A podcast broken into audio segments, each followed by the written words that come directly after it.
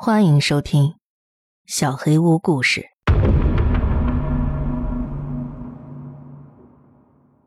旧誓言第四集。在井里，他跟我说话了。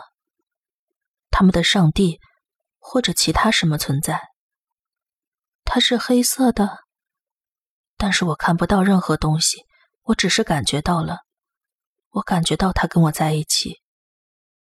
我很想你，丽比。没错，是他的声音。你想我？上次礼拜之后，我就没跟你说过话。我渴望你回来。我感觉眼泪挤在眼眶里，刺痛我的双眼。疲惫、压抑、恐惧，还有父母。一切都在逼迫着我，你放我走吧。为什么这么说？他的声调没有上扬，仿佛这不是一个问句。毕竟他知道答案。他们杀死了我的父母。我的眼泪马上就要夺眶而出了。为什么为这个难过，我的孩子？他好像还是知道答案。我没有回答，我在忙着憋住眼泪，不让它冒出来。他们伤害了你，大坝决堤了，眼泪控制不住的涌出来。乖，孩子，别哭。我感觉一双手轻抚在我脸上，手指擦拭着我脸颊上的泪水。他们没有伤害我，加乐说的事情发生在他和其他人身上。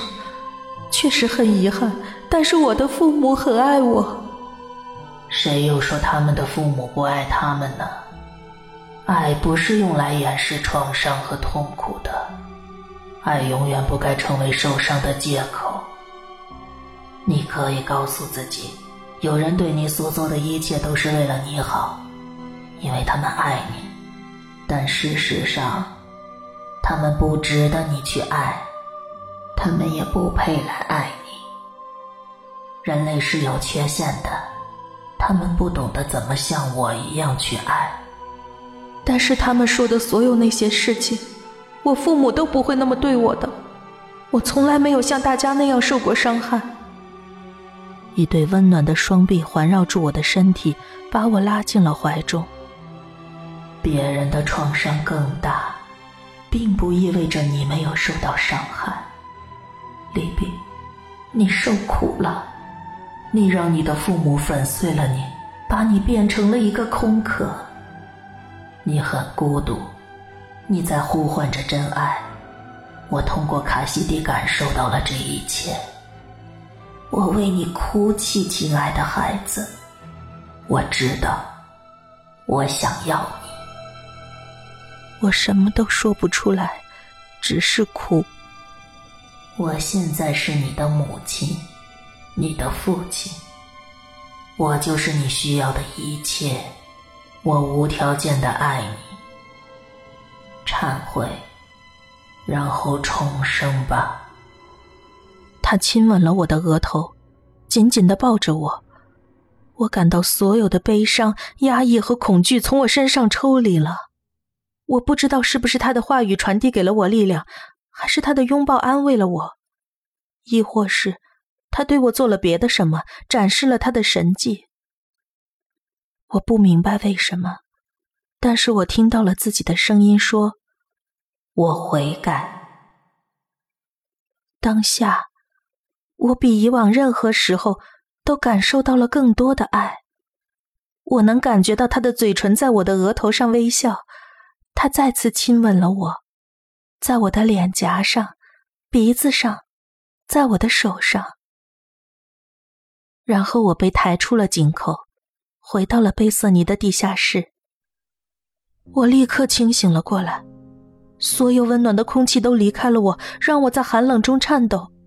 我只想让他回来，我渴望他再次拥抱我、亲吻我，我渴望那种被溺爱到死的感觉。你觉得怎么样？卡西迪抚摸着我的头发，担心地问我：“小组其他人也都围着我，听着我看，他们的眼睛里充满了忧虑。”我不知道该怎么说。挺好的，我觉得还不错。我说的是实话。卡西迪脸上立刻绽放出最灿烂的笑容，把我抱在了怀里。我感觉井中的温暖再次回到了我身边，我再次感受到了被爱，我再也不想放开他的手了。来吧，礼拜快开始了。加乐的笑容也不再让我联想起柴狗，而是一条欢乐友善的小狗。我现在很开心。就这几天的时间里。我感觉我的灵魂增加了重量，一个我从来都没有注意到的重量，但是我的感觉很强烈。我不再为父母的事情难过，我不想念他们，他们说过的话，他们的拥抱，他们在我记忆中变成了非常微不足道的部分。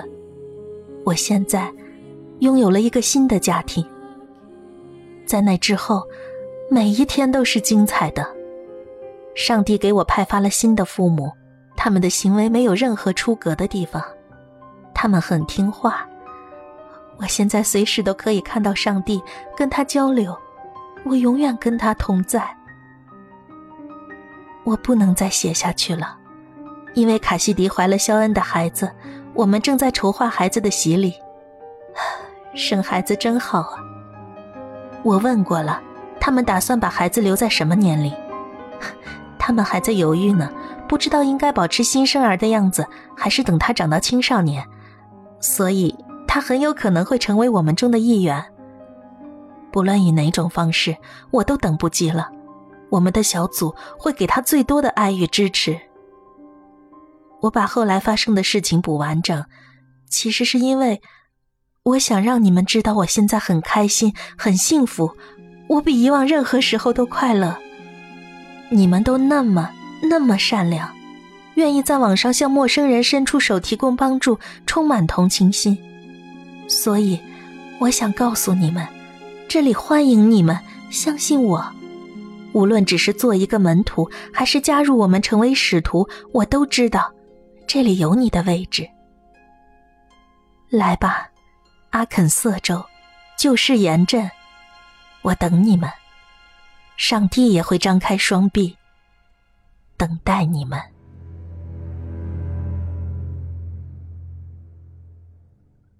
旧誓言的故事到这里结束了。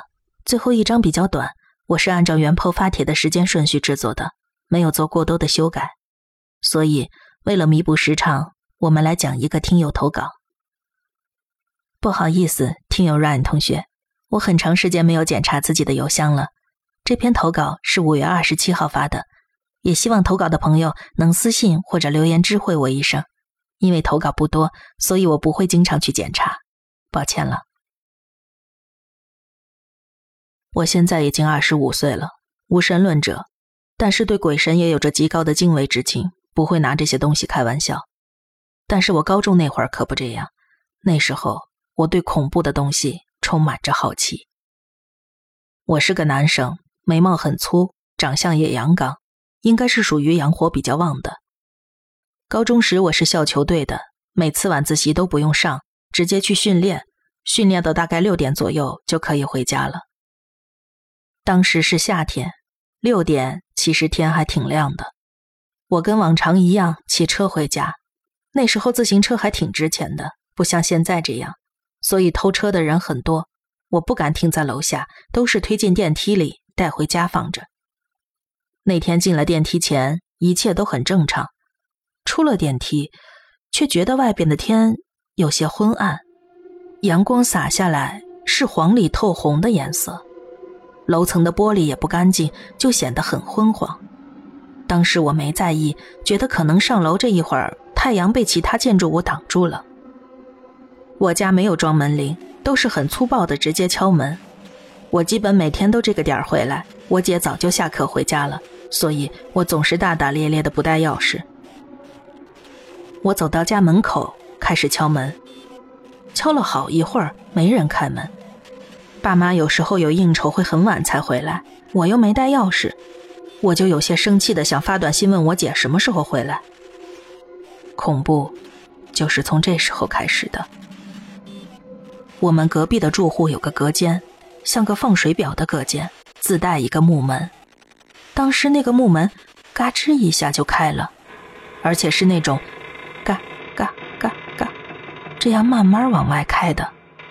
这里头不会有人的，我就想过去把它给关上。其实那时候我心里已经发毛了，但是大夏天天还亮着呢，我就直接过去关上了。但是关上之后，又马上咯吱一声，嘎嘎嘎嘎往外开，我有些着急了。那时候其实已经有些怕了。那个木门离我家门很近，我就一只手关着门，一只手使劲的砸我家门。我那时候也不知道怎么想的，可能觉得敲用力点就会有人，或者门就可以敲开。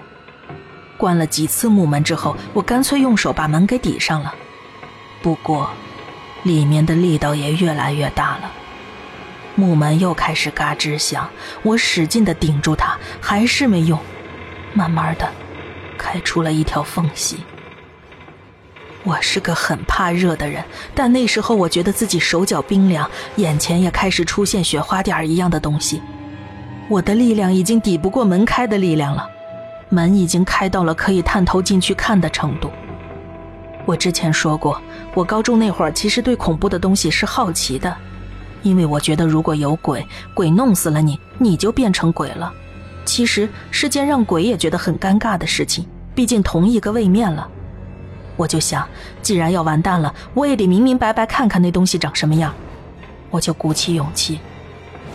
还有，我记得谁说过，鬼不爱听脏话，我就骂骂咧咧的把头凑过去一看，黑黑的一团，什么都没有，就觉得很黑，然后推门的力气也消失了。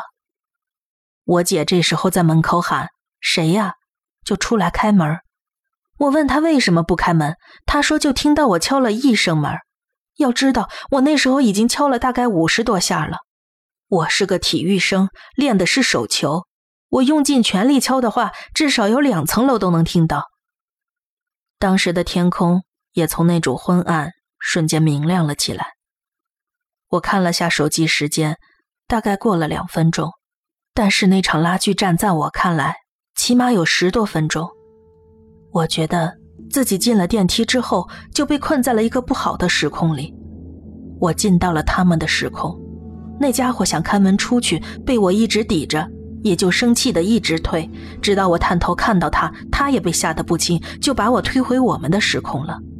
有句话说，人怕鬼三分，鬼怕人七分嘛。不过后来我就很容易生病了，要知道我以前想生病请病假都难。现在动不动就感冒之类的。